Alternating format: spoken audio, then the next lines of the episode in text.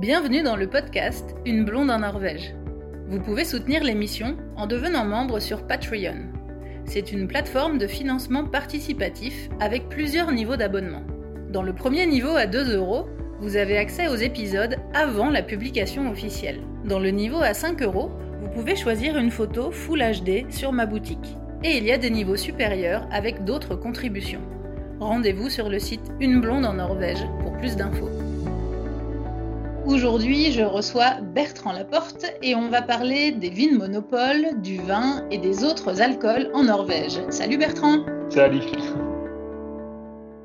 alors, on pose très souvent des questions sur le vin et sur l'alcool en général en Norvège, donc je suis sûre que cet épisode va avoir du succès. C'est vrai que la gastronomie et le bon vin, ce sont des thèmes bien français. Euh, moi-même, je cuisine beaucoup et j'aime le bon vin, donc je suis ravie de t'avoir comme invité aujourd'hui. Ben, merci. Alors, tu es vendeur au Vin Monopole Brigge à Oslo et tu es juge dégustateur. Donc, merci de passer un petit peu de temps avec nous aujourd'hui. Ouais, merci, c'est un plaisir d'être euh, sur ton podcast. Alors, j'ai commencé justement ce podcast avec une série d'épisodes sur l'intégration. Et mhm. euh, c'est super intéressant d'entendre euh, l'histoire de chacun et de savoir pourquoi, comment et quand tu es arrivé en Norvège? Est-ce que tu peux nous raconter un petit peu ton parcours? Oui, bien entendu. Donc, moi, ça fait longtemps quand même que je suis en Norvège. Je suis arrivé il y a, il y a 15 ans. C'était donc en 2005. Euh, à, à l'origine, il n'y avait aucune intention de, de m'installer dans ce pays. C'était, euh, je souhaitais en fait faire une espèce de tourisme approfondi que j'avais déjà fait euh, quand j'étais en Inde, où j'ai travaillé six mois dans ce pays. Et je trouvais euh, en fait cette expérience très intéressante. Et le, le concept d'une espèce de tourisme, mais en étant en faisant partie de la société, très intéressant. Donc j'ai j'ai souhaité faire un petit peu la même chose euh, en Norvège. Donc, quand je suis arrivé, j'ai, euh, je suis arrivé donc à Gudbrandsdal. C'est une vallée qui est au nord de l'île Hammer, euh, à trois heures environ d'ici d'Oslo. Et euh, j'ai travaillé comme ouvrier agricole.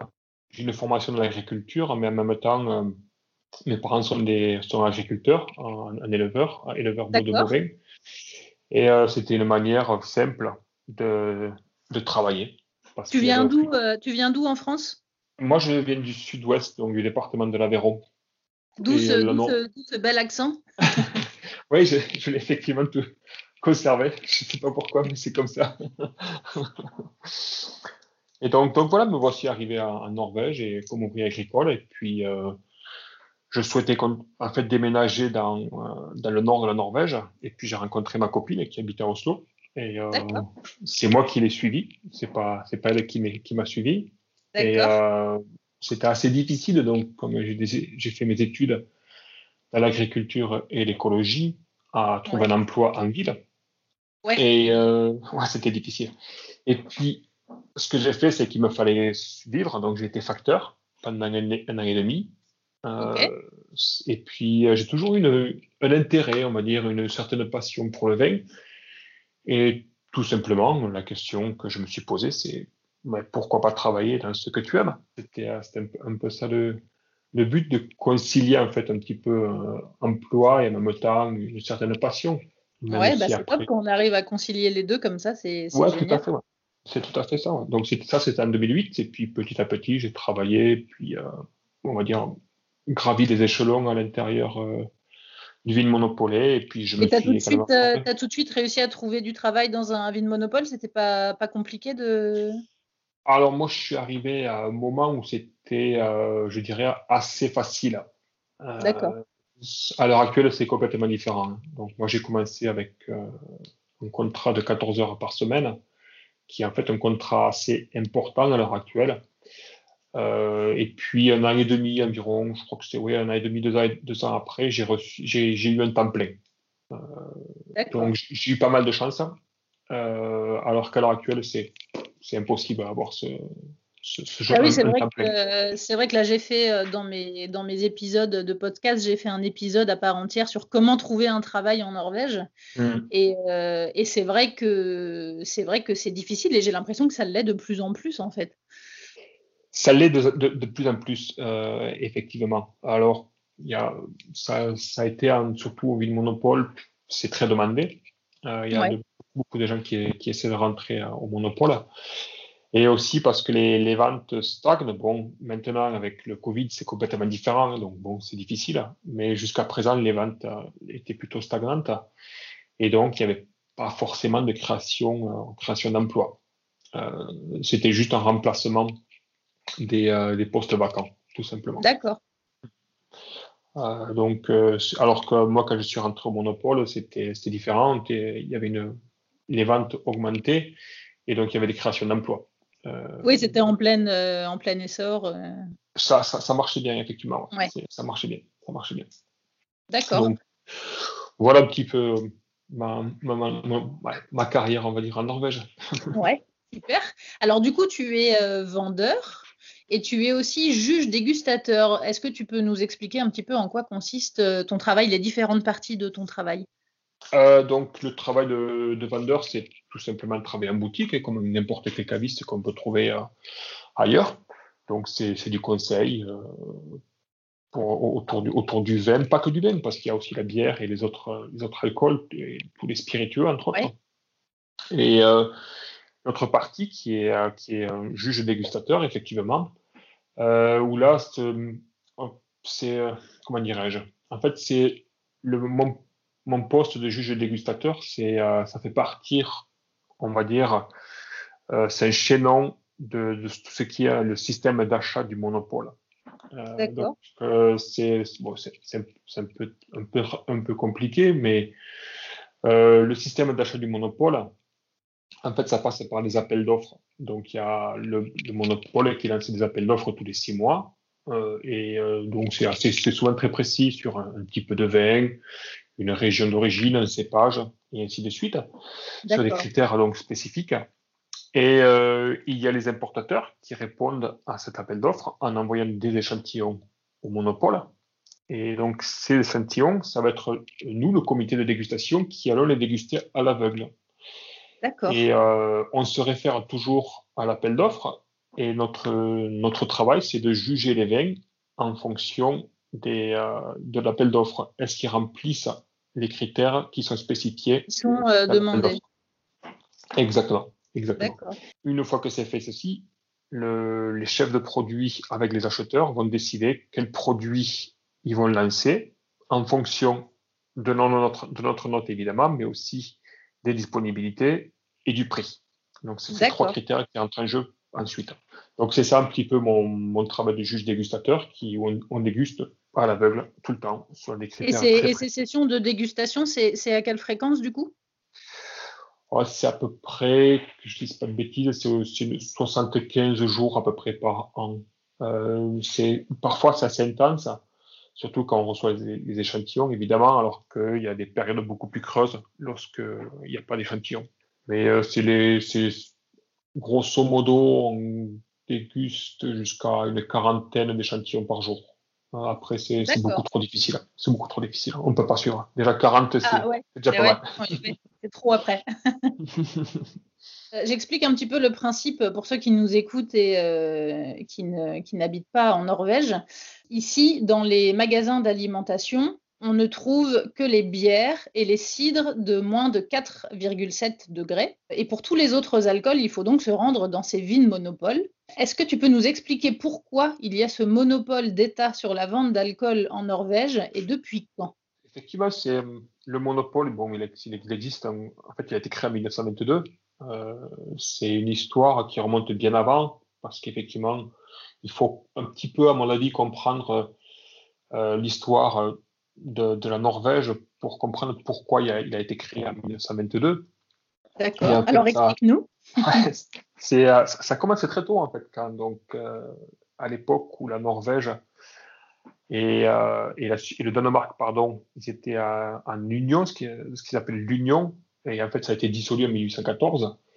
Et à, partir de là, les, les, produits qui étaient fortement taxés par le Danemark, notamment l'alcool, le poisson, parce que c'était c'était pas une forme d'union en fait, c'était le Danemark qui avait colonisé la Norvège quand même. La Norvège, ouais. donc ils exploitaient pas mal euh, les ressources norvégiennes et, euh, et l'alcool était très très très taxé. Et donc, quand il y a eu la dissolution de l'Union, les taxes sur l'alcool ont fortement diminué. Donc, ça, ça a entraîné une forte consommation d'alcool avec, des, avec des gros problèmes. Bon, à l'heure actuelle, on ne pensait pas trop, trop santé publique, ce n'était pas, pas trop le cas, mais tout simplement ordre public. Euh, et puis, il y avait aussi des, problèmes de santé et aussi de nutrition, parce que à l'époque, le, le, pays était pauvre. Hein, c'était quand même... très pauvre, ouais, c'est ça. Tout à fait, ouais. Ça, ça allait rester jusqu'à dans les années 60, quand ils ont découvert le pétrole d'ailleurs. Et, et, donc, une partie des revenus qui normalement auraient dû aller en fait à la nourriture et à la subsistance de la famille, en fait, il était euh, il, allait à l'alcool. Il était tout, tout, était dilapidé dans l'alcool, en fait. Exactement, c'est ça. C'était dilapidé dans l'alcool, comme je dis.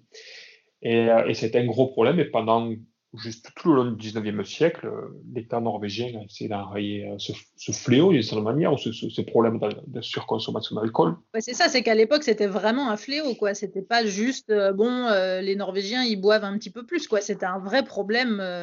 C'était un vrai problème avec aussi, il y avait aussi des accidents au travail également. Ils ont tout le temps essayé, donc au, au début, effectivement, c'est assez difficile. Donc, il y a eu différentes taxes sur la production, des taxes sur les ventes d'alcool, Ensuite sont arrivées des, licences. Donc, c'était obligatoire d'avoir les licences pour la production d'alcool, mais aussi sur les débits d'alcool, euh, et ainsi de suite.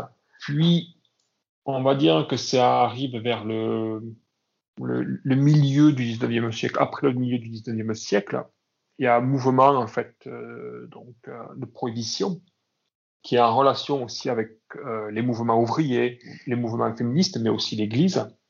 Euh, qui sont effectivement contre l'alcool. Euh, ça a mis du temps, hein, mais ils ont, ils ont, quand même beaucoup de, beaucoup de pouvoir. Et puis donc, on arrive donc maintenant au, début du XXe siècle avec l'arrivée de la guerre. Bon, effectivement, la Norvège n'a pas totalement été impliquée comme la France ou l'Allemagne, mais quand même, ça a été assez, assez problématique pour eux, et notamment pour euh, l'alcool, où il y avait une forte partie de, la production de pommes de terre et de céréales qui était en fait qui partait à la production d'alcool. Donc l'État, en 1916, donc l'État ils ont tout simplement interdit la vente de spiritueux et de, vins fortifiés. Oui, c'est ça, c'est qu'il y avait carrément une période où c'était complètement interdit. C'était complètement interdit. Et en fait, après, en 1918, deux ans après, ça a été ramené à tous les alcools euh, supérieurs à 12%, euh, où c'était interdit. Euh, et c'est à ce moment-là aussi où on a quand même le mouvement de prohibition qui est, qui est relativement important en Norvège. Et justement, à la fin de la, Première Guerre mondiale, il y a eu un référendum et, euh, qui demandait à la population est-ce que vous souhaitez euh, l'interdiction d'alcool au-delà de 12%, Et en fait, il y a eu effectivement le référendum a confirmé la loi donc, de 1918 sur l'interdiction de l'alcool. Et c'est en fait ce qui s'est passé, c'est que on arrive au moment parce que les pays qui, euh, qui vendaient de, l'alcool à, la Norvège, donc il y avait principalement, principalement les pays latins, euh, à savoir l'Italie, euh, l'Espagne, la France, le Portugal. La France et tout, ils ne devaient pas être contents, eux. et non, effectivement. Et il y a eu des, rétorsions derrière. Et le principal revenu de la Norvège, c'était le poisson, et notamment le poisson séché et qui sont fortement consommés par ces pays latins. ces pays latins. Donc, il y a eu pas mal de tractations entre les, différents pays. Et la Norvège a décidé donc en 1922 la création euh, du monopole. Euh, et donc, c'était sur les droits exclusifs sur l'importation et la production et la vente d'alcool. Et la vente, ouais, c'est vraiment tout, euh, tout de, toute la chaîne, quoi. Hein. Oui, effectivement. Mais à, à cette époque-là, encore en 1922, après 1922 et la création du monopole, euh, tout ce qui était spiritueux, c'était toujours interdit. Et c'est en 1926 qu'il y a eu à nouveau un référendum où on, leur a, on a posé la question à la population, est-ce que vous souhaitez, oui ou non, la levée de l'interdiction d'alcool sur les spiritueux? Et là, dans ce cas-ci, en fait, la population a souhaité la levée de l'interdiction. La levée de... Et donc, c'est comme ça, en fait, que le monopole a, été créé en, en, Norvège, euh, de cette manière. Alors, c'est vrai qu'on on ne penserait pas forcément que l'explication serait aussi historique en fait. Hein. quand, on, pense comme ça à la consommation d'alcool, on se dit que cette, euh, ce monopole a été créé euh, peut-être pour juste contrôler la consommation euh, d'alcool en général, mais c'est vrai que là, tu dis il y a eu un référendum et tous les gens ont voté, c'est eux-mêmes aussi qui ont décidé cette interdiction, et puis après, ça a changé, etc. Mais c'est c'est surprenant, je trouve, que ce soit aussi lié à l'histoire, etc. C'est hyper, c'est hyper intéressant. Ah, c'est vrai que ça, le, monopole, c'est vrai que à l'heure actuelle, on voit comme, juste comme le monopole, mais derrière, effectivement, il y a toute une histoire. Et il a des racines qui remontent, en fait, euh, on, le voit jusqu'au début du, 19e euh, siècle, quand même. Ouais. Et puis, le, rôle du monopole à l'heure actuelle, toujours, c'est toujours sa mission, c'est sa raison d'être, d'ailleurs, c'est de limiter euh, la, la, consommation d'alcool et d'avoir une consommation responsable. Il y a toujours quand même cette idée un peu de, je ne je dis pas de restriction, mais effectivement, comme tu dis, de contrôle, tout à fait. Il y a quand même ça. À l'heure actuelle, c'est principalement la mission d'une consommation responsable. C'est-à-dire que moi, en tant qu'employé à, la boutique, il est interdit de vendre de l'alcool à des personnes qui ont moins de 18 ans ou 21 ans pour les spiritueux. Et dès qu'il y a une personne qui, effectivement, qu'on voit qui est, qui est, visiblement ivre, on fait interdiction de, de vente.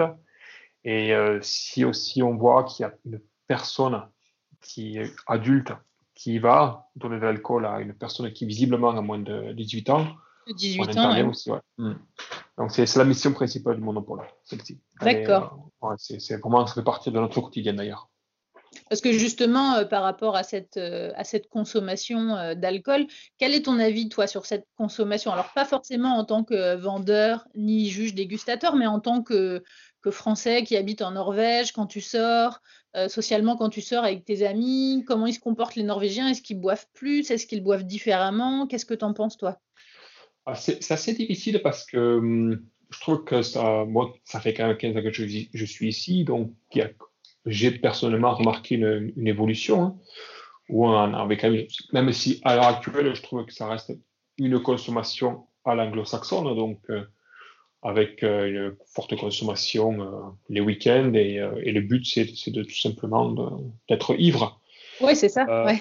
C'est ça, c'est d'ailleurs assez surprenant. Hein.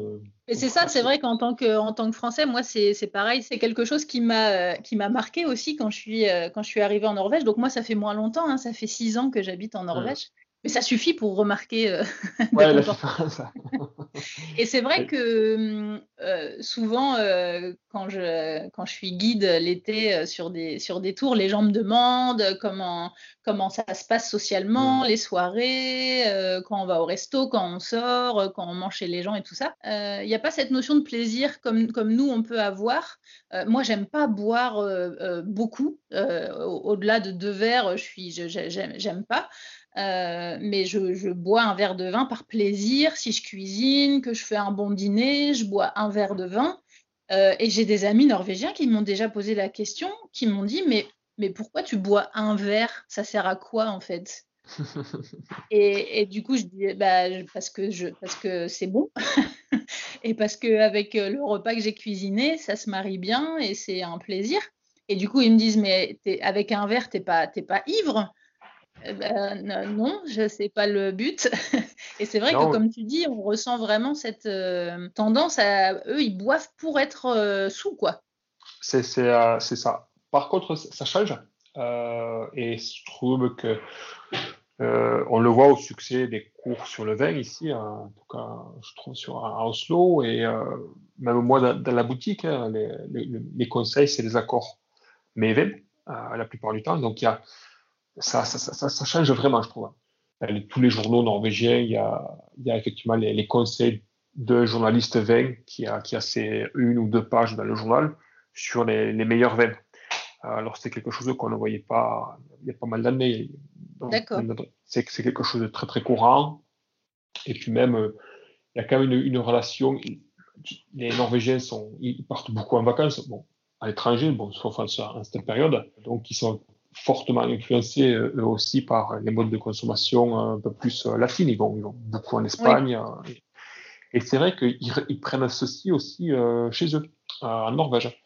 Et, donc, je trouve que ça quand même change un petit peu. Oui, toi, tu, en 15 ans, tu as vu une différence, tu vois les comportements changer un ah petit peu. Ah oui, énormément, énormément. Et même quand il y a 15 ans, je sais pas, on, sort du boulot avec les collègues et puis on se, des fois, les réflexes, c'est eh, si on allait boire une petite bière au, au, bord du coin. Ouais. Je sais pas, en plein milieu de la semaine. Quelque chose qui est très banal, on va dire. Ah, ici, non, pas du tout. Au contraire, on me regardait avec des gros yeux. Ah non, ouais, ouais, c'est ça. Genre, oh là là, c'est la semaine, il faut pas boire d'alcool. voilà, c'était ça. Alors, alors que maintenant, c'est courant, il n'y a pas de souci, il n'y a pas de problème. On voit même, moi, je travaille à Cœur-Breguet, qui est plutôt un quartier, il y a pas mal, pas mal de restaurants euh, bord du port. Oui, surtout dans ce coin-là. En plus, là, les gens, ils vont boire un verre euh, n'importe quel jour en semaine. Là, il n'y a pas de week-end. Ou... Tout à fait, les terrasses, euh, les terrasses et les restaurants sont pleines également. Mais c'est vrai que hum, moi, quand je suis arrivée en Norvège, j'ai entendu beaucoup de, euh, de choses comme ça. Les gens disaient Oh, tu verras, euh, c'est comme ci, c'est comme ça. Euh. Alors, il y a aussi le fait que, que moi, j'habite pas à Oslo, que j'habite à Tønsberg. Qui est à une heure et quart au sud d'Oslo. Donc, c'est vrai que c'est bon, c'est la campagne. Hein. donc, les gens sont, sont pas, c'est pas pareil. C'est pas les mêmes comportements. Mais, mais c'est vrai qu'effectivement, j'avais entendu dire Oh, tu verras, ils boivent pas du tout la semaine et puis ils boivent beaucoup le week-end, le vendredi soir, etc. Mais c'est vrai que moi, j'ai pas trop remarqué ça. Euh, on est invité euh, chez des gens quelquefois en semaine. Euh, enfin, on boit un verre. Il n'y a pas de oh là là, c'est la semaine, faut pas boire quoi. Moi, je ne l'ai pas trop remarqué ici en tout cas. Non, ça, ça c'est difficile, mais, mais comme, comme tu dis, ça, ça, ça, change vraiment. désormais, ça, ça a beaucoup changé depuis, depuis, depuis que je suis arrivé moi. Alors, c'est vrai que y a, quand, quand, on va, quand on est invité justement à dîner chez, euh, chez, chez quelqu'un, on amène, euh, on amène une bouteille. Et c'est vrai que moi, j'avais entendu euh, dire aussi que quand on va chez quelqu'un, on amène sa bouteille et puis chacun garde sa bouteille. En fait, chacun garde son alcool. Et puis on consomme mm. que l'alcool qu'on a amené nous-mêmes, mais il n'y a pas ce côté partage, etc. c'est vrai que ça m'est arrivé de, de l'expérimenter, ça, mais, mais j'avoue qu'encore une fois, ici, à Tunsberg, pas trop. Euh, en général, on arrive, on met les bouteilles au milieu, puis tout le monde, euh, enfin, on partage. On... Comment tu comment tu l'as vécu toi, ce, côté euh, social, dîner entre amis? Alors ça, là c'est pareil, ça, ça a évolué depuis que je suis arrivé. C'est comme comme tu dis, puis, ça, ça dépend des fois. Bon, il y a des fêtes, c'est on se connaît pas forcément trop, et c'est là qu'on retrouve effectivement les les personnes qui apportent leur, alcool et qui ne boivent que leur alcool. Ouais, c'est ça, quand tu connais pas trop les gens. Alors que, bon, dès qu'on, dès qu'on arrive chez les gens qu'on connaît, là, il n'y a pas de souci, on partage. Euh, et c'est, bon, après, c'est, c'est, différent. Maintenant, je m'aperçois que je vais, je boire avec des amis, mais c'est des amis qui, qui, qui, sont aussi passionnés que moi pour, avec le vin. Et là, c'est partage obligatoire. Donc, je dirais, c'est. Et ouais, c'est ça. Alors, c'est vrai qu'il y a ce côté, euh, comme tu disais, dans les fêtes, euh, peut-être dans les plus grosses fêtes où on ne connaît pas tout le monde, etc. Chacun garde un petit peu son alcool ça, c'est dû aussi au fait, on n'en a pas, on n'en a pas encore parlé, mais c'est vrai que l'alcool en Norvège, c'est quand même très très cher. Euh, l'alcool est cher, de toute façon, comme, tu disais au début, hein, le but, c'est pas du monopole dans ce cas-ci, mais c'est de l'État, de limiter la consommation d'alcool et un des moyens, c'est d'avoir des prix élevés. Hein. Toi qui connais euh, les, prix, euh, si, tu devais faire une comparaison euh, pour ceux qui nous écoutent et qui ne vivent pas en Norvège et qui se demandent c'est cher, mais c'est quoi cher? Si tu devais comparer un vin français avec un vin français mais importé en Norvège, c'est quoi la différence de tarif? Ah, c'est, très différent en fait, selon, le prix, de base du vin. c'est-à-dire que les taxes sur l'alcool en Norvège, elles sont liées au degré alcoolique et au volume. Ça n'a rien à voir avec le prix, euh, le prix d'origine. Euh, D'accord. Donc, euh, ce qui fait que les, les vins qui se retrouvent à 3-4 euros en France, on va les retrouver ici à, 120, 130, jusqu'à 150, quoi, pardon, 150 couronnes aux, environs de 12, 15, 15 euros. Donc 15, 15, 16 euros, quoi. Ouais, et, et effectivement, c'est, la différence est énorme. Donc là, on passe de 4 euros à 16 euros quand même. À, peu près, ouais, à peu près. C'est assez difficile après, ça, dépend. Oui, enfin à peu près, c'est juste pour donner un ordre d'idée. Ça, ça, donne quand même effectivement une, une, idée. Euh, mais dès qu'on monte dans le, un peu plus haut euh, dans le prix, comme, le, comme la taxe reste la même, ouais. Euh, donc d'une certaine manière, la proportion de la taxe sur le prix final est beaucoup plus faible. Euh, ce qui fait que sur les, sur les vins, euh, jusqu'à 30, 30 euros, en fait, il y a, y a les, la différence est, beaucoup plus faible. et même sur certains, à partir de 30-40 euros, il n'y a pas énormément de différence. C'est presque, presque les mêmes prix du coup. C'est à peu près similaire. Hmm, effectivement. Tu es en train de nous dire qu'il faut qu'on achète que des vins euh, de très très bonne non, qualité. Non, non, surtout pas, surtout pas. Parce que justement entre les entre les vins euh, premier prix et puis ces vins euh, dans les 30-35 euros qui sont quand même des vins un peu cher, un peu, un peu cher, un peu un peu plus luxe. entre les deux, il y a quoi? Il y a, Pour moi, c'est surtout dans la, la, gamme, on va dire entre 17-18 euros jusqu'à 25 euros, où là, pour moi, on a les, souvent les meilleurs rapports qualité-prix. On a, surtout dès qu'on on va sur des, des vins qui sont hors des régions les, les, plus, les plus prestigieuses, euh, on a des super vins à des prix tout à fait corrects. Moi, la, plupart d'ailleurs de, de, de, mes conseils que, que je donne c'est à mes clients, c'est ce qu'ils demandent dans leur budget, c'est un gérant entre 150 jusqu'à 250 couronnes. Et, euh, et là, il y a, y a, vraiment de quoi de se faire plaisir avec des, des vins qui sont, qui sont très très très bons. Euh, après, dès qu'on monte aux 30, 40, voire au-delà, on, paye d'une certaine manière, euh, je ne vais pas dire l'étiquette, mais. c'est comme partout, du coup, ça c'est le même, euh, le même principe. C'est partout pareil, effectivement. Et l'étiquette, ah. pareil, ouais. tout à fait. Ce, qui ne veut pas dire que les, les, les vins qui sont à 20 euros sont, vont être meilleurs qu'un vin qui est à 80 euros. Hein. Oui, oui, oui. Mais, mais après, la, la, différence est qualitative et, et n'est pas non plus aussi énorme qu'entre un vin qui est, euh, qui est ici en Norvège autour de 10 euros et, euh, un vin qui a, qui, a, qui a 20 euros. Et quels sont, les, quels sont les vins qui ont le plus de succès? C'est les vins français, les vins italiens? Euh, Pour l'instant, alors ça, ça, ça, dépend un petit peu des couleurs, parce que là, en blanc, c'est quand même la France qui, a, qui domine le marché, avec l'Allemagne quand même. Hein. L'Allemagne est juste derrière. Donc, c'est les deux principaux, euh, les deux principaux pays en termes de vin blanc. En termes de rouge, c'est l'Italie qui, euh, qui, dit, qui, qui, domine énormément. Plus de 50% des ventes, c'est les vins italiens. Ah, carrément, plus de 50%. c'est à peu près ça. C'est en train de diminuer, par contre, en ce moment.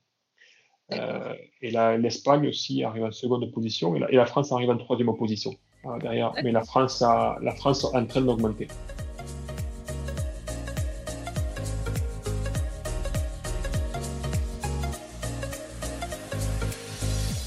Alors, on a parlé tout à l'heure euh, du côté euh, amener une bouteille de vin euh, quand, on va chez des amis. Quand je suis arrivée en Norvège, quelle ne fut pas ma surprise de voir justement dans ces vignes monopole des bouteilles avec des bouchons qui se dévissent. Qu'est-ce que c'est que cette histoire? En fait, là, je dirais que c'est plutôt l'inverse.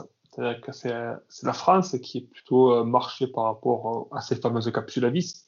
C'est vrai, mais j'avais jamais vu ça. Euh, et on, on, la retrouve partout en fait. Mais la ah France, c'est un des marchés où en fait ça, ça prend pas du tout.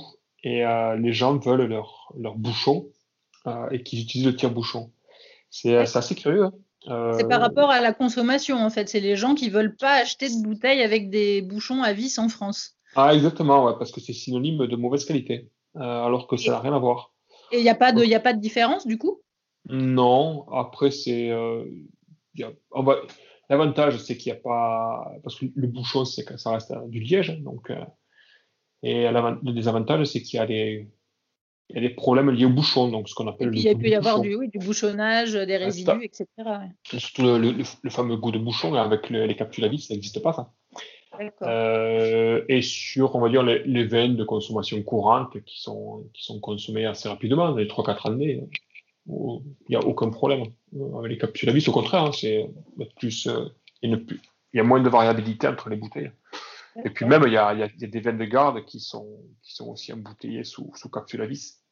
Euh, maintenant. Et avec un conditionnement de, de bouteilles aussi, euh, quelquefois on voit des bouteilles en plastique. Oui, effectivement, donc ça c'est plus récent, c'est assez récent. C'est surtout dans les années où il y a les bouteilles en plastique qui, qui prennent de, de plus en plus d'importance. Donc, c'est des bouteilles en plastique, euh, en PET. c'est effectivement, ça, ça, fait des bouteilles très légères. Par contre, ça fonctionne pour les vins bas de gamme. Je sais que le Monopole a essayé sur les vins un peu plus haut de gamme, et ça ne prend pas, par contre, sur, euh, sur les vins haut de gamme.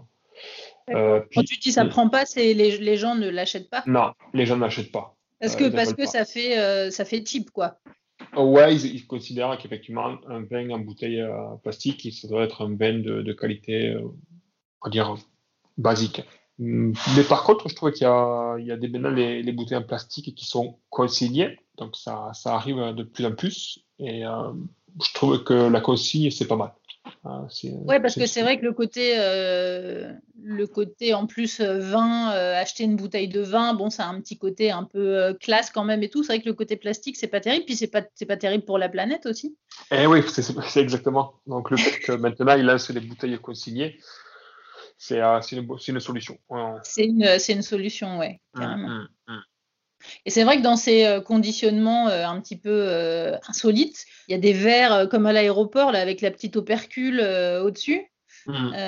on voit aussi des, des, toutes petites bouteilles justement en plastique aussi, mais vraiment ça fait un, genre un petit verre quoi. C'est un genre un petit shot de vin. Dans les choses un peu folles que l'on pourrait trouver en Norvège, il y aurait du vin en poudre. il, il, y a eu il y a eu. Ça n'existe plus maintenant. Il n'y en a plus maintenant? Non, non, non. Mais moi, je ne l'ai jamais vu. Euh, ça, c'est euh, un ami français d'ailleurs, qui a vécu en Norvège. Euh, je crois qu'il est arrivé à la fin des années. avant avant l'an 2000 et quelque chose. Et il, a, il a vécu le, le vin en poudre. Moi, je ne l'ai jamais vécu. Non, parce que moi, c'est pareil, j'ai jamais vu. Euh, il y a des gens qui m'ont dit oui, il paraît qu'en Norvège, il y a du vin en poudre. Euh, d'accord, peut-être, euh, je, ne sais pas. Donc, je me suis dit que c'était l'occasion de te poser la question. Je connaissais mm. pas, pas beaucoup de gens qui, qui en avaient consommé ou qui en avaient entendu parler. Donc, je me suis dit, mais c'est bizarre. Donc, effectivement, ça ne se fait plus. Non, ça ne se fait plus du tout. Heureusement, d'ailleurs. Ouais, c'est vrai que le vent en poudre, quand même, là, c'est euh, bon. c'est le, niveau zéro de la qualité. Là, là c'est ça, ouais, c'est niveau zéro, ouais. Mais justement, j'ai fait euh, une, une petite expérience. J'avais acheté un, donc un cubi de vin rouge en Norvège.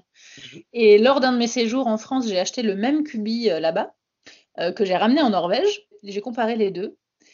Et très honnêtement, j'avais l'impression qu'à l'intérieur, c'était pas la même chose. J'avais l'impression que celui que j'avais ramené de France était plus fort en goût. Euh, celui de Norvège, il semblait vraiment euh, plus léger. Euh, j'avais vraiment l'impression qu'il était genre coupé à l'eau. Est-ce qu'il y a un, conditionnement différent en fonction du lieu d'export des vins? Oui, ouais, tout à fait. donc, chaque, chaque pays, en fait, on va dire des préférences par rapport à un type de vin. donc, en Norvège, c'est principalement des vins souples, ronds, euh, peu tanniques, euh, souvent avec des fruits très mûrs euh, et parfois avec de très légers sucres résiduels. alors qu'en France, on a quand même, les gens préfèrent les vins tanniques, beaucoup plus tanniques du moins qu'en Norvège. Et, effectivement, les producteurs ils s'adaptent en fonction, en fonction du marché et ils créent, même si c'est effectivement le même vin, donc il y, a, y a, quand même, ça reste, on va dire, une même base, ça, c'est la base qui est la même, mais le, produit final, il n'est pas le même, quoi. Il y, a, il y a quand même des différences, effectivement. Il y a des différences. Et, et, ça, les, les, producteurs, ils ont, ils ont très bien compris ça. Et ils adaptent le produit en fonction, de, en fonction du, euh, de du pays. Hmm, Alors d'un côté, d'un côté, ça me rassure que tu me confirmes ça parce que c'est vrai que quand j'ai fait cette expérience, je me suis dit mais c'est bizarre, c'est psychologique ou quoi? C'est parce que quand je bois un vin en France, je me dis ah je suis en France donc le vin il est meilleur et tout, et quand je suis en Norvège, bon c'est pas terrible. Je me suis dit mais c'est trop bizarre. non effectivement, mais, mais, mais c'est effectivement comme ça. Ça, ça fait partie on va dire du, c'est le marché du vin qui est comme ça. C'est valable sur le, le marché on va dire du vin en vrac, euh, donc type bag box, ça fait partie de ce type de marché. Après, sur oui, c'est ça, du coup, pour les, pour les vins euh, euh, basse, basse et moyenne gamme, quoi. Ouais, ouais. Hmm. Et du coup, tous les vins en Norvège, on a parlé tout à l'heure de la France, de l'Italie, de l'Allemagne, tous les vins sont importés, il n'y a pas de vignes en Norvège. Il y a quelques vignes, en général, la production est minime, hein, c'est pas une production qui est, qui est commercialisée. Euh, il y, a quelques. Je sais qu'il y a un producteur allemand d'ailleurs qui s'appelle Keller, qui est un, des producteurs les plus renommés d'Allemagne, qui a, qui a fait un projet dans le sud à Christiansand euh, où il a planté quelques, quelques arbres avec une, avec une norvégienne Il me semble que j'ai entendu parler de ce projet. Il y a dû avoir des articles sur eux que j'ai vu passer. Oui, tout à fait, ouais. Et, et effectivement, c'est avec, ils ont planté quelques pieds de Riesling. le seul millésime où ils ont réussi à faire quelque chose, c'était en 2018, qui était l'année de la grosse canicule en Norvège. donc, bon, personnellement, j'espère qu'il y a ça va, ça marchera jamais. Ça, veut dire qu'il va y avoir quand même de, gros problèmes face au, avec le changement climatique. C'est ça, c'est parce que du coup, c'est à cause du climat en fait que ça. Ouais, tout à fait. Ouais, c'est ça, c'est ça. Le, le climat est, euh, pas du tout adapté à la culture de la vigne. Euh, d'ailleurs, on trouve les, vignes les plus au nord, elles sont, elles sont en Allemagne. Après, au-delà, c'est impossible. Au-delà, ça marche, ça marche plus, ouais. Ouais, tout à fait. C'est impossible. bon, on en trouve aussi en Angleterre, et l'Angleterre, c'est c'est euh, même si la, la production explose, hein, c'est une, une, production de plus en plus importante. Oui, c'est vrai que quand on pense au vin comme ça, on se dit pas, tiens, je vais boire un bon vin anglais. Euh. c'est plus, plus, sur les, les effervescents, mais euh, il faut aimer l'acidité, on va dire. Hein. D'accord. Bon, en tout cas, il y a quelques, il y a quelques tests. Il y a on peut pas dire il n'y a pas du tout de vigne en Norvège. Il y a, quelques petits essais quand même. il, y a, il, y a, des essais effectivement, et puis d'autres qui ont planté euh, des, hybrides, donc qui sont résistants au froid, et ainsi de suite, même si la qualité n'est pas, n'est pas super par contre. Avec le réchauffement euh, climatique, quand même, le, bon, la Norvège, ça reste un pays, euh, surtout dans le, dans le centre de la Norvège, vers les montagnes, etc., où, où, il fait froid. On, ressent ici beaucoup en Norvège aussi le réchauffement climatique. Donc peut-être que ça peut être amené à évoluer aussi par rapport aux, vignes. Ah, c'est tout à fait possible. Euh, mon seul souhait, c'est que ça n'arrive jamais. ça, ça, veut dire que le, le, réchauffement est beaucoup trop important. Euh, oui, c'est ça, c'est que ce serait, ce serait pas, ce serait pas une bonne chose pour la planète que ça soit possible en fait. Ah, exactement, ouais, c'est ça.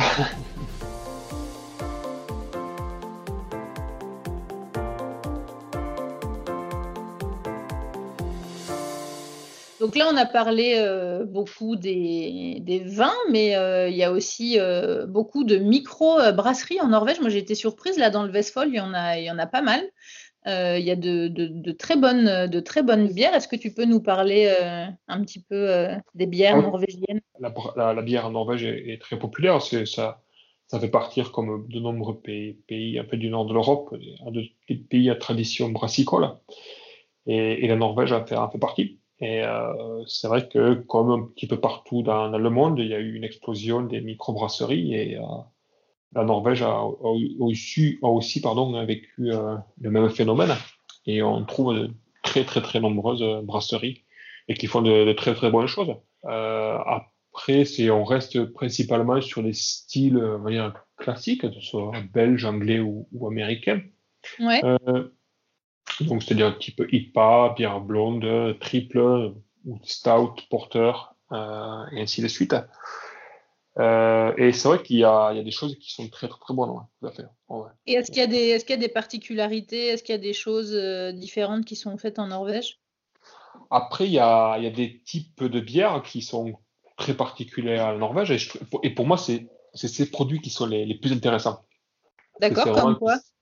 Alors, on trouve un type de bière qui s'appelle la Quake Hull. Euh, donc, la Quake, qui à l'origine est en fait euh, un type de levure. Euh, et, et, en fait, qui, qui ont des, qui travaillent à, des températures élevées, qui travaillent très rapidement et qui vont effectivement donner des spécificités à la bière. Euh, il y a aussi ce qu'on appelle les Kurzöl, qu'on peut traduire par la saison, euh, c'est un type de bière. Euh, mais ici, en Norvège, ils vont utiliser la, le genévrier, notamment les pousses de genévrier, euh, qui va donner une certaine amertume. Et qui du a coup, ça donne un goût particulier, ouais. Ouais, tout à fait. Ça a aussi des propriétés antiseptiques. C'est pour ça que ça, a été, que ça a été utilisé ici en Norvège. Parce que le houblon, on en trouve des, des, des cultures de houblon. Euh, mais c'est euh, les, les genévrier, il y en a partout en montagne. Donc, autant, utiliser, ce qu'on a, qu'on a, sur place, ouais, tout à fait. Exactement. Euh, et, et, je trouve que c'est très, très intéressant ce, ce type de, de, produit parce que c'est vraiment des, des, produits qui sont nordiques. Parce que bon, les, ce type de bière, on, on, va le retrouver aussi dans les pays voisins, même si c'est quand même plus développé en Norvège. D'accord. Euh, et aussi, il y a une autre bière qui s'appelle Stjørdals Øl, donc, qui viennent de la commune de Stjørdal, ça c'est à côté de Trondheim. Et c'est une bière qui est, qui est très fumée, parce que pendant le processus de fabrication de la, de la, bière, il y a un processus qui s'appelle le maltage, où on fait, en fait, on, fait sécher le, le, malt, et eux, ils utilisent en fait une, la flamme ouverte, et donc ça va donner un goût fumé. Ça donne un goût fumé en fait. Très, très, très, très prononcé. D'accord. Et, ils utilisent aussi les pousses de genévrier. Donc c'est une bière assez particulière. Mais je trouve ça très intéressant. C'est ce qui est le plus passionnant, euh, je trouve, dans le, dans monde de la bière en Norvège. C'est ça. c'est vrai que je les ai, je les ai jamais goûtées ces bières euh, typiques et ça me, écoute, ça me donne envie. Je, j'essayerai d'en trouver, j'essayerai de, de goûter. Ouais, je, je, te conseille, euh, je te conseille vivement de, de, de, les goûter. Il y a des super choses, des super choses euh, qui, qui, sont pour moi très intéressantes et très particulières. Et qui, euh, doivent, qui doivent bien se marier peut-être aussi avec certains plats. C'est vrai que j'ai remarqué qu'en que en Norvège, on buvait plus de, bière avec certains plats traditionnels. C'est vrai qu'en France, on boit plus de la bière à l'apéritif ou en, pour se rafraîchir en fin d'après-midi. mais, mais en Norvège, j'ai remarqué qu'il y avait plus ce côté euh, de boire euh, une bière avec un, plat parce que ça se mariait bien, vraiment, à, genre à la place d'un vin. Et, euh, c'est vrai que j'ai été surprise quand j'avais quand j'avais goûté pour, pour la première fois du, du lutefisk. Mhm. c'est vrai que ça se marie super bien avec la bière en fait. Mhm, tout à fait, ouais. C'est souvent, justement, le lutefisk, les, les plats de Noël, c'est souvent des, des pierres brunes euh, qu'ils utilisent, euh, et souvent de fermentation basse, et qui se marient très très très bien. Oui, c'est vrai que c'était vraiment bon le mélange. Mm. Au début, j'étais pas fan, je me suis dit, oh là là, boire de la bière en mangeant, non, je suis pas trop fan. Et le goût et le mélange étaient vraiment, euh, vraiment très très très agréable. tout à fait, ouais. Et c'est la même chose, je trouve, pour les, même pour les bières à base de Quake, donc ça, on reste sur, sur, une, sur une levure, comme, comme je te disais. On peut avoir plein de différents types de bières, même si après sur les bières de Gortz-Hull, on reste, on reste, sur un type plus particulier. Et, euh, et, je trouve que ça passe bien sur. Après, ça dépend toujours, hein, pas, pas, les bières brunes, mais sur les poissons, les bières qui sont un peu plus, plus blondes, euh, sur les poissons, ou même les bières brunes, du coup, bah, sur, les, sur les viandes. Et, et, les, et la Hull qui est très fumée sur les viandes fumées, parce qu'il fume beaucoup ici. Ouais. Et ça passe, ça passe très, très, très bien, effectivement. Oui, c'est vrai que le, côté bière euh, poisson, et enfin, moi, ça m'avait vraiment surprise. Mmh. Il y, a, y, a pas mal de choses à découvrir sur, sur cet aspect-là. Hein. Et euh, en parlant de, tradition, euh, il y a un truc que j'ai remarqué aussi quand, quand, je sors avec mes amis dans des, dans des bars. souvent, quand ils commandent une bière, ils commandent avec un petit shot d'aquavit. Hmm. Donc, euh, l'aquavit, c'est cet alcool euh, typique euh, norvégien. Est-ce que tu peux nous expliquer un petit peu ce que c'est comme alcool? Alors, l'aquavit, c'est norvégien, mais c'est nordique, parce qu'on le retrouve au Danemark, en Suède, mais aussi au nord de l'Allemagne. Ouais, c'est ça, il y, en a, il y en a en Danemark et au Suède aussi. Ouais. Tout à fait. Après, la, la norvégien, il a une spécificité, c'est qu'il est, l'ingrédient, c'est la pomme de terre. Euh, oui, c'est ça, c'est un alcool de pomme de terre, c'est comme de la vodka un peu. C'est euh, euh, c'est un petit peu ça. et c'est en fait un alcool qui est, qui est parfumé au cumin. Donc, le cumin, c'est l'ingrédient, on va dire, de, de base de toutes les aquevites. C'est obligatoire. Après, on va, on va utiliser d'autres ingrédients, on peut utiliser d'autres épices et des différentes herbes pour donner. Et après, chaque aquavit a un parfum du coup différent en fonction des épices euh, qu'on y ajoute. Effectivement. Ah, et aussi, il y a une obligation hein, par la, loi norvégienne que les aquavites soient élevées en fût. Ah, donc, elles passent à minimum 6 mois, entre 6 et 12 mois, grosso modo. Mais après, beaucoup plus longtemps pour certaines aquavites, certaines qui peuvent passer 4, 5, 6 ans, voire 10 ans en fût. Ah, et ça, c'est une spécificité norvégienne. C'est pas obligatoire pour les autres, les autres pays, notamment c'est un, alcool qui est, à, combien de degrés? Oh, La plupart sont autour de 40%. Euh, même si là, il y a quand même aussi il y a pas mal de choses qui se passent sur le, front des spiritueux et euh, on retrouve des, euh, des activités qui peuvent, qui peuvent aller jusqu'à 45, jusqu'à 50% maximum. Elles sont rares par contre, on en trouve très peu.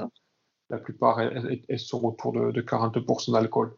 Hmm. Et c'est vrai que c'est un alcool qu'on retrouve souvent justement, je te disais quand j'avais quand j'avais goûté du lutefisk, quand j'étais invitée chez quelqu'un, c'est vrai que c'est un alcool qu'on boit, que les Norvégiens boivent beaucoup aussi à Noël, aux périodes de fête. Effectivement. Qui est lié au, au repas festif, au. C'est vraiment. Euh, tradition, c'est vraiment un alcool traditionnel. Enfin, tout le monde a de l'aquavite à la maison, quoi. Ah, quasiment tous, ouais. Et, et puis, la, la, seule différence, surtout la grosse différence par rapport à la France, c'est que c'est euh, un spiritueux qu'on va boire en même temps, qu'on va marier avec les plats. Euh, oui, c'est ça. Et, euh, et ça, c'est aussi une spécificité euh, du, de la Norvège par rapport à, à, à ça, qu'on ne trouve pas en France. Et, c'est vrai, comme tu dis, c'est vraiment lié à la période de Noël. Nous, on le voit tous les ans. Les ventes d'aquavit, c'est les trois quarts, c'est pendant les périodes de fête.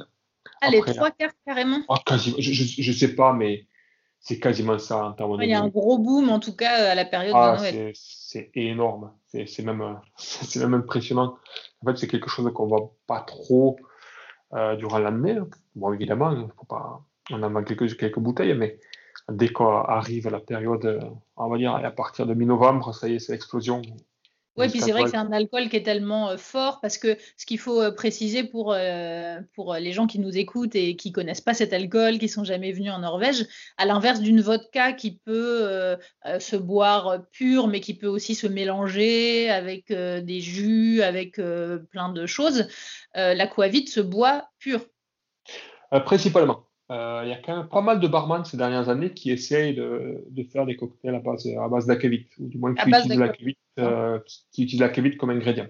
En tout cas. D'accord, parce que c'est vrai que c'est quand même. Euh, moi, j'aime, j'aime pas trop euh, tous ces alcools forts. Et c'est vrai que c'est, c'est très très fort. Euh, moi, j'aime pas, j'aime, j'aime pas trop. J'en bois vraiment une petite gorgée de temps en temps quand, quand on est invité à un dîner ou quoi. Mais c'est vrai que j'aime pas. Et en plus, moi, je trouve que justement par rapport à ce mélange d'épices, euh, je trouve que ça sent beaucoup l'anis. Et moi, j'aime pas ça. Ok, d'accord. Donc, euh, je trouve, ça a un goût vraiment, vraiment particulier. Et puis, c'est vrai que c'est, c'est, fort, quoi. c'est, le cumin qui, qui donne ce goût-là. Ouais. Et est-ce que tu pourrais nous parler un petit peu du côté euh, historique? Parce que je crois qu'il y, a une marque qui a, euh, qui a un petit peu joué euh, pour sa communication sur, une, sur un côté historique. la Kevit, en fait, c'est vieux, de toute façon. on ne sait pas, on sait pas en fait quand, quand elle a été créée, jusqu'à quelles sont en fait les, la, première fois que la, Et qui l'a créé aussi, du coup, On ne sait pas du tout. Euh, toujours est-il qu'on on, trouve trace en fait, des premiers écrits qui nomment euh, Aquavitae, donc Akevit, euh, en fait au, au 14e siècle, hein, au milieu du 14e siècle. D'accord. Euh, hmm. et c'est, on va dire, en tout cas en Norvège, c'est, c'est plus tard, au milieu, vers le, dans le 18e siècle, je ne sais plus exactement la, date précise, où là, par contre, il y a, y a, une personne qui décrit euh, la kivite et comment on doit le faire, ou du moins qui donne une description assez précise euh, de la fabrication. Et, euh, et, à partir de là, ça, on va dire que c'est, je crois que c'était Monsieur Christiansen euh, qu'on va considérer un petit peu comme, comme le père de, de la Et à partir de, là, toutes, toutes, les aquevites euh, sont bâties sur le même modèle comme on discutait, donc c'est à base de pommes de terre. Et euh, il faut que les, la, qu'il y ait un élevage en fût. Euh, effectivement, après, donc, il y a différentes, euh, différentes marques euh, en fonction des, des, différentes épices qui sont, qui sont utilisées. Oui. Et il y a aussi une spécificité, c'est en fait c'est un type d'aquevite qu'on appelle lignée akevite. C'est l'aquevite qui a, qui a été créé en fait par Lusholm, qui est désormais une, une marque d'aquevite, euh, Madame mm Lusholm, et qui en fait elle, elle avait, on lui avait commandé donc c'était au début du, aussi au, au, début du XIXe siècle. On lui avait commandé donc des, euh, de la cuvite euh, sur l'île de Batavia, qui est à, l'heure actuelle l'Indonésie. Et euh, donc, elle a envoyé ses fûts là-bas. Finalement, en fait, elle n'a pas réussi à les vendre. Et, c'est ballot? ouais, et puis, en fait, elle est revenue avec en Norvège. Mais elle s'est aperçue que la cuvite avait, avait évolué très, très, très positivement avait changé de goût. Ah ouais, qu'elle avait des caractéristiques euh, qui, organoleptiques qui étaient très intéressantes. Et euh, à, partir de, à partir de ça, elle l'a mise en bouteille sous le nom de Ligné, parce qu'en fait, il avait traversé la ligne de l'équateur deux fois. Une fois pour aller au sud et une fois pour revenir. Et, c'est, et puis même euh, quand on achète désormais les bouteilles d'aquavite de, de Ligné, et on trouve en fait sur, la, sur l'étiquette, l'arrière-étiquette, on retrouve en fait la date à laquelle la, la a traversé la, la ligne de, l'équateur. De l'équateur, oui. Mmh, on trouve le data. C'est juste une anecdote que je trouve ça assez, assez marrante. Mmh. Oui, oui c'est vrai que c'est rigolo. Moi, je connaissais, euh, je connaissais cette anecdote et d'ailleurs, euh, quand, quand je ramène de, de l'aquavite en cadeau pour ma famille à Noël, je prends toujours celle-ci pour raconter la petite histoire et puis pour, je trouve ça rigolo. Ouais, exactement. Mmh, ça fait un petit côté tradition. En plus, c'est vrai que c'est un alcool qui surprend qui surprend euh, toujours parce que euh, parce que c'est vraiment typique typique d'ici. Et puis moi, j'avais jamais goûté aucun, aucun alcool euh, avec ce goût-là, en fait. Non, tout à fait. Ouais. Le cumin, c'est pas, pas utilisé comme ingrédient dans la production de, spiritueux en France, pas du tout. et comme, comme, comme, comme, on en discutait, hein, c'est c'est pas, pas un spiritueux qu'on va boire en digestif, mais avec la nourriture. Donc c'est aussi. c'est plus à table, ouais. ouais. Ah, c'est à table. C'est à table. Ils ne il le, boivent pas ou rarement euh, ailleurs qu'à table. Euh, oui, c'est vrai qu'il n'y a pas du tout ce même, euh, cette même utilisation que, que, nous, comme on pourrait vraiment ah. boire un digestif en fin de repas, quoi. Mmh, exactement. exactement. Merci pour, pour toutes ces explications et merci d'avoir d'avoir passé un petit peu de temps avec nous. Salut Bertrand. Salut. Retrouvez les épisodes sur toutes les applications de podcast et en format vidéo sur YouTube. N'hésitez pas à mettre des petites étoiles pour noter le podcast et à partager les épisodes. Merci à Louise et Pierre qui soutiennent le podcast sur Patreon. À bientôt!